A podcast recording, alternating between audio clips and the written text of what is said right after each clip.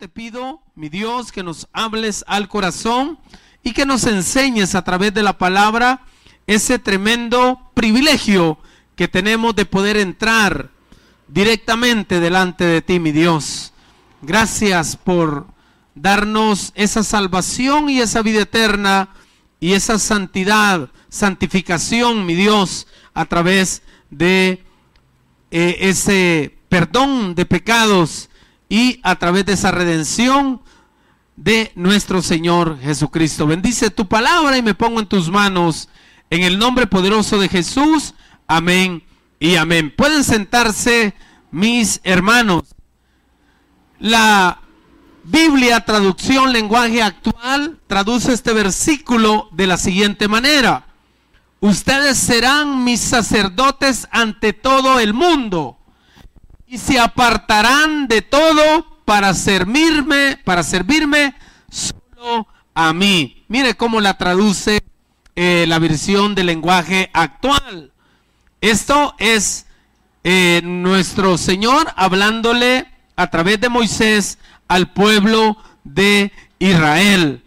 Pero la pregunta que nos podemos hacer es hoy en esta noche si este llamamiento de Dios del que está hablando acá este versículo será para algunas personas en especial.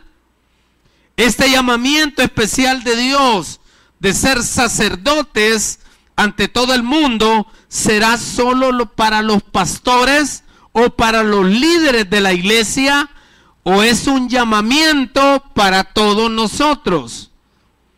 Pues déjeme decirle que es para todos nosotros. El apóstol Pedro en su carta, él dice que somos real sacerdocio.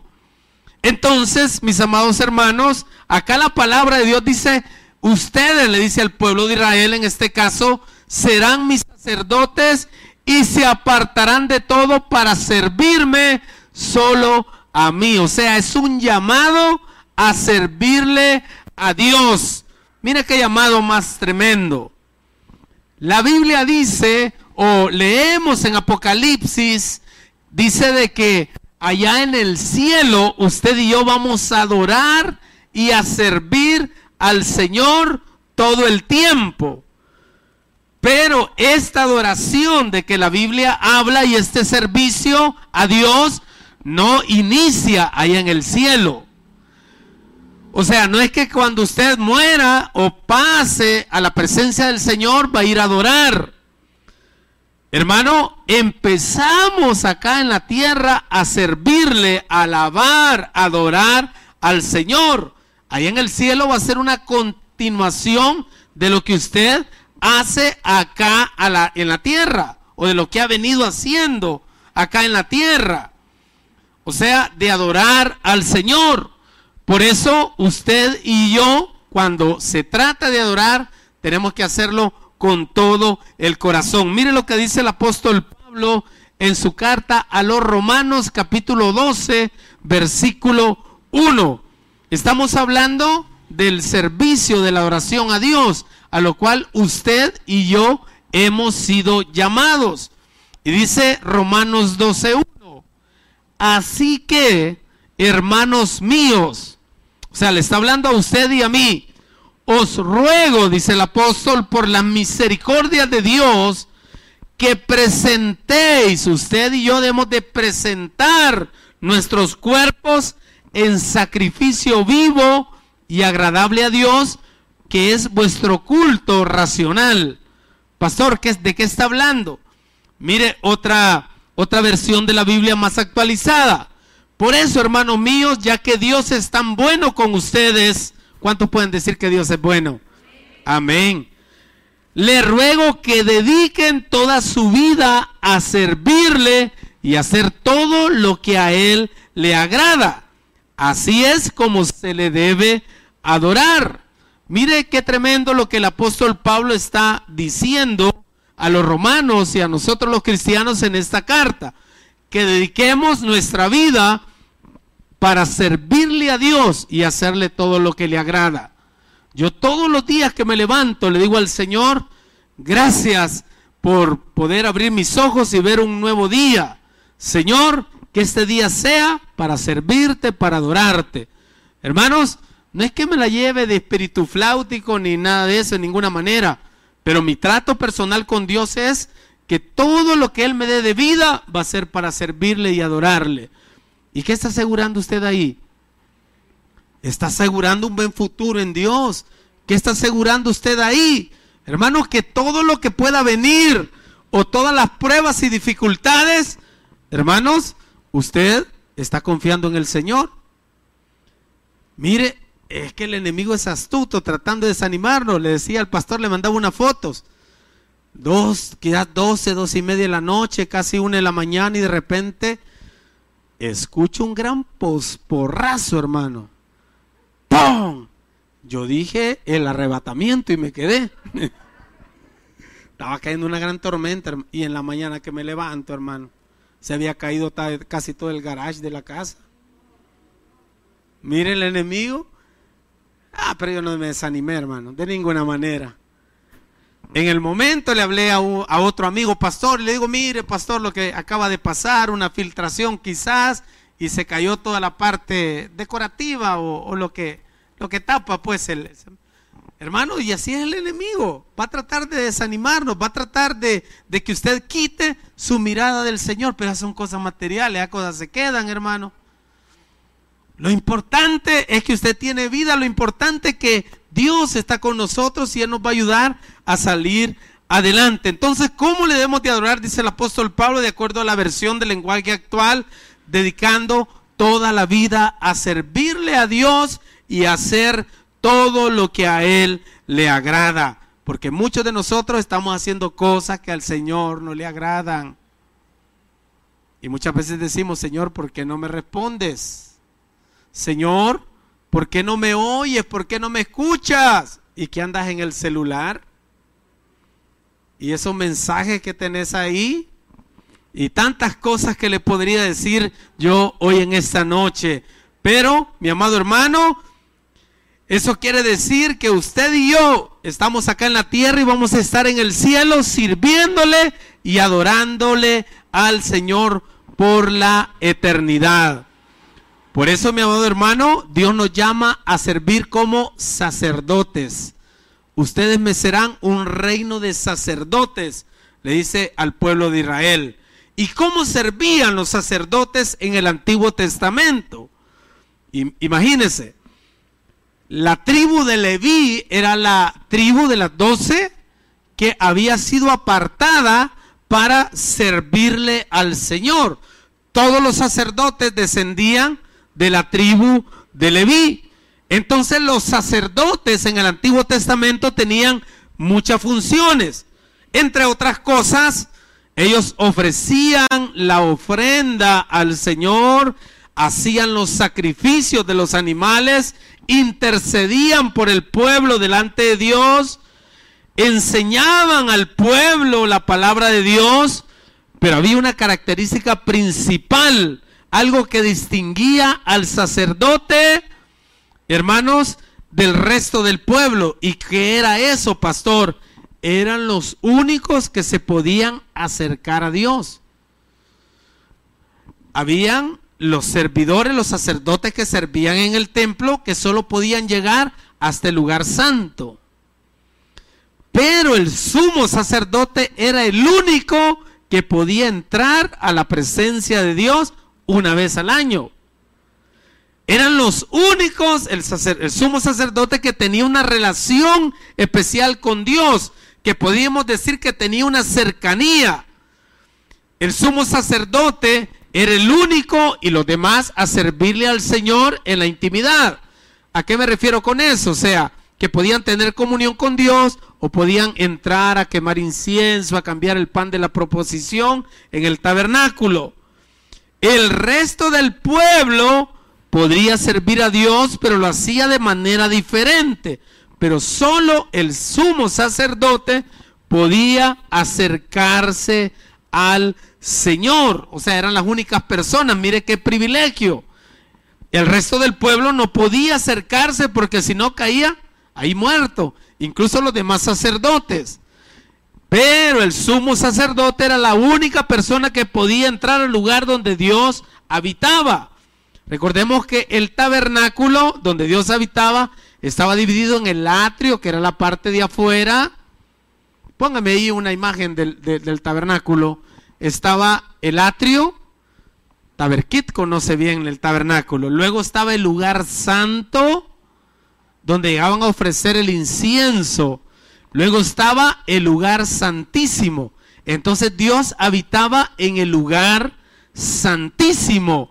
Ahí es donde habitaba Dios y el sumo sacerdote solo podía entrar una vez al año. Y se ponía unas campanitas, ¿se acuerda? Se amarraba un lazo cuando entraba. Y si ya no sonaba era porque no había entrado purificado y caía ahí muerto. Entonces, nadie más podía tener ese acceso a la presencia de Dios. Nadie más, escúchame bien, podía acercarse a Dios porque pagaba con su vida. El que se atrevía a entrar al lugar santísimo. El sumo sacerdote, después de un tiempo de purificación, una sola vez al año, como le dije, en un tiempo bien breve, bien corto, entraba para expiar los pecados de todo el pueblo. El resto de sacerdotes solo podía acercarse nada más a dónde? Al lugar santo, pero no podían ingresar al lugar santísimo. Y un ejemplo de otro sacerdote es Zacarías. En Lucas capítulo 2 o 1 habla de Zacarías. Habían miles de sacerdotes, aproximadamente tres mil sacerdotes, el sumo sacerdote y habían los demás que le ayudaban. Entonces hacían como un sorteo. Hermanos, y, el que salía sorteado podía entrar a ofrecer el incienso, eh, por decirle así, encender eh, eh, las lámparas y todo eso. Entonces, hermano, habían sacerdotes que morían sin poder entrar a la presencia de Dios, sin poder entrar, perdón, a servir al lugar santo. Pero ¿cuál es el punto hoy en esta noche? En el tiempo del Antiguo Testamento solo ellos podían accesar o llegar a la presencia de Dios. Pero ¿cuál es el punto hoy en esta noche? Que cuando Cristo murió en la cruz del Calvario, la Biblia dice que el velo que separaba el lugar santo del lugar santísimo se rasgó en dos. ¿Y eso qué quiere decir? que ahora usted como hijo e hija de Dios tiene un acceso ilimitado a la presencia de Dios. Ahora usted y yo nos podemos acercar a Dios en cualquier momento. ¿Por qué? Porque a través de Cristo, a través del sacrificio, a través de ese sacrificio en la cruz de Calvario, él nos acercó al Señor y ese velo, que era la separación, se partió en dos, hermano, y ahora usted y yo podemos tener esa comunión íntima con nuestro Señor Jesucristo. En pocas palabras, usted y yo tenemos ahora camino libre a la presencia del Señor. Pero ¿cuál es el punto? Porque la despreciamos. Si antes los sacerdotes lo que más deseaban era servir en el templo, estar en la presencia del Señor. Y ahora que usted y yo no tenemos ningún obstáculo para llegar a la presencia del Señor, no hay ningún impedimento para llegar a la presencia del Señor. Mire qué gran bendición, hermano. Valore eso que le estoy diciendo y en esta noche. ¿Cuántos de nosotros estamos perdiendo esas oportunidades por estar en el celular? Bueno, muchos trabajamos, pasamos todo el día ocupados y todo, pero aparte un tiempo para buscar del Señor. Hoy no hay ningún protocolo. Ahora, hermanos, a través de la sangre de nuestro Señor Jesucristo, usted fue perdonado de sus pecados pasados, presentes y futuros. Pero eso no, no quiere decir que por eso vamos a pecar, ¿verdad? ¿Por qué? Porque sufrimos las consecuencias del pecado, pero tenemos un libre acceso a entrar a la presencia del Señor, poder disfrutar de su presencia y no solo eso, lo podemos hacer por un tiempo ilimitado. Mire qué gran bendición, hermanos, que usted y yo tenemos. Vaya Efesios capítulo 3, versículo 12. Carta del apóstol Pablo a los Efesios capítulo 3, versículo 12. Valore esa oportunidad que usted tiene de entrar a la presencia del Señor a cada instante, a cada momento. Y ahí puede usted derramarse y ahí puede hablar con Dios y ahí puede lograr sus objetivos teniendo una comunión con el Señor. Efesios 3:12 dice, en quien tenemos seguridad y acceso con qué? Con confianza. ¿Por medio de qué? De la fe en Él. Vaya Hebreos capítulo 10, versículo 19. Estamos hablando de entrar a la presencia del Señor hoy en día, usted y yo, en cualquier momento, en cualquier instante. Hebreos capítulo 10, versículo 19. Vaya Apocalipsis y dele para atrás. Por ahí está Hebreos, antes de, de las cartas de Juan. Vamos, Hebreos, antes de Santiago. Hebreos capítulo 10, versículo 19. Así que, hermanos, teniendo libertad, mire qué tremendo, para entrar a dónde? ¿Quiénes podían entrar antes solamente ahí? El sumo sacerdote. ¿Y cuándo? Una vez al año y un momento nada más. Ahora usted y yo podemos entrar al lugar santísimo. ¿Por quién? Por la sangre de nuestro Señor Jesucristo. Hermano, yo cuando estaba haciendo este mensaje me preguntaba si esos sacerdotes vivieran hoy en día, o sea, estuvieran hoy en día, quizás nos amarrarían, hermano, y nos llevaran o nos agarrarían de los pelos, hermanos, teniendo tan o tan grande oportunidad que ellos anhelaban y que no se los impedía porque solo uno era el que tenía la oportunidad de entrar. Por eso la pregunta que nos hacemos hoy en día, ¿qué pasa con muchos creyentes? ¿Qué pasa con muchos de nosotros los cristianos? Pastor, se, se oye bien religioso. Hermanos, no sabe todo lo que se gana. No sabe qué tremenda bendición es cuando usted pone a Dios en primer lugar en su vida. Más ahora, hermanos, que tenemos esa oportunidad de estar con el Señor todo el tiempo. Por eso practique la oración. Hay un tipo de oración que unos hablan, la oración, que donde usted va caminando. Cualquier cosa que usted esté haciendo, hablando con el Señor.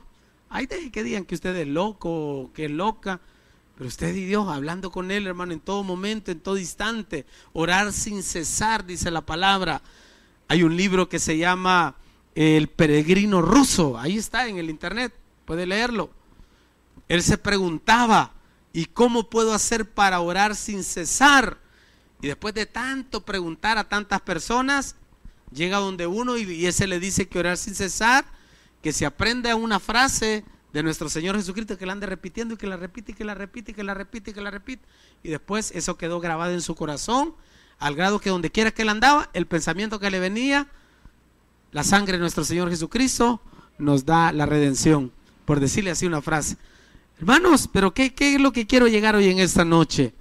Aproveche esa oportunidad que usted y yo tenemos, ese privilegio de poder entrar a la presencia del Señor y poder tener intimidad con Él. Por eso practique las disciplinas espirituales, hermanos, que Dios ha puesto en sus manos. No seamos cristianos tibios. Hermano, aproveche todas esas oportunidades. Sea invencible en el Señor, espiritualmente hablando, hermano. Que venga lo que venga, nada lo mueva. ¿Por qué? Porque usted tiene esa comunión con el Señor. Pero muchos de nosotros la despreciamos. Hay muchos pastores que dejamos mucho que desear, hermano. Lo que menos tenemos es comunión con Dios. Por eso nosotros debemos de, de valorar o, de reflexionar en ese tremendo compromiso, hermanos, de estar parado aquí. Si mire, si pararse aquí podría ser fácil, hermanos, venir a predicar, cualquiera lo puede hacer, pero solo Dios conoce los corazones. Entonces, hermano, sea un creyente de poder. ¿Cómo? Bueno, teniendo esa comunión, esa intimidad con el Señor. Entonces, hermanos, practique esas disciplinas espirituales en las cuales siempre lo hemos estado exhortando. Porque el gran problema que muchos tenemos hoy en día es que creemos que servir para Dios es lo mismo que servir a Dios. Son dos cosas diferentes. Servir para Dios es lo que viene a ser torre fuerte, lo que viene a ser acomodación, lo que viene a ser los ministerios, usted que viene acá y se siente y viene a buscar del Señor. Ese es servir para Dios, pero servir a Dios, eso solo se hace en la intimidad. ¿Cómo lo hace? Como lo hacían los sumos sacerdotes, adorándolo, buscando su presencia. Es igual, hermanos, que muchos creemos que hablar de Dios no es lo mismo que hablar con Dios, ¿verdad? Son dos cosas muy diferentes. Yo puedo hablar de Dios, pero hablar con Dios es otra cosa diferente que hay que desarrollar. Entonces, yo le exhorto hoy en esta noche a que usted le sirva a Dios en la intimidad. Hermanos, en oración, en ayuno. Tremendo el ayuno, hermano. El ayuno, no hombre, tantas victorias espirituales que usted y yo podemos lograr a través de todas esas disciplinas espirituales que el Señor ha puesto en cada uno de nosotros. Le doy un ejemplo eh, de servicio a, al Señor y servir a los demás. Vaya a Marcos capítulo 3, versículo 14, para ir terminando. Marcos capítulo 3, versículo 14. Mire lo que dice acá. Evangelio de Marcos, capítulo 3, versículo 14. Y estableció a cuántos? A doce. ¿Para qué? Para que estuviesen con él. ¿En qué? En intimidad. Y también para qué? Para servirle a él. ¿Cómo? Predicando las buenas nuevas de salvación. O sea, eso es lo que está hablando acá, que estableció a doce discípulos para que estuvieran con él. O sea, para que le sirvieran a Él, ¿en qué? En la intimidad, hablando con Él, escuchándolo a Él. Y ese es el primer llamamiento que usted y yo tenemos. Es de servirle a Dios en la intimidad. Y dice, estableció a doce para que estuviesen con Él. O sea, en pocas palabras, para que le sirvan en la intimidad. Y también para que le, para que le sirvan a Él, ¿para qué? Hablarle de Dios a quién más? A otras personas. Entonces, ambas cosas son las que usted y yo hemos sido llamados por el Señor. Comenzamos el año 2021 con este compromiso. ¿Con qué te comprometes? ¿Con qué se ha comprometido con el Señor en este año? Me refiero a las disciplinas espirituales. Mis amados hermanos, mi deseo y en esta noche como pastor es que usted sea un cristiano de poder, no un cristiano común y corriente. Yo siempre le he dicho a los pastores y predicadores, yo me rehuso a ser una iglesia más, una iglesia común y corriente. Pero ¿cómo lo vamos a hacer para dejar de ser una iglesia como las demás? O sea, me refiero a una más, no como las demás, a una más, perdón. Viniendo a hacer aquí a la casa del Señor lo que tenemos que venir a hacer. No venimos a otra cosa más que adorarle, a buscarle con todo el corazón. Por eso, cuando venga a este, este lugar, no venga obligado, no venga a estar aquí aburrido, ni mucho menos a estarse durmiendo. Usted viene a buscar del Señor, viene a adorarle, a escuchar su palabra, porque usted sabe que es un hijo o una hija de él, y usted sabe que acá el Señor le va a hablar, y usted sabe que el Señor acá va a ser misericordioso. Regálele un fuerte aplauso al Señor, vamos a orar.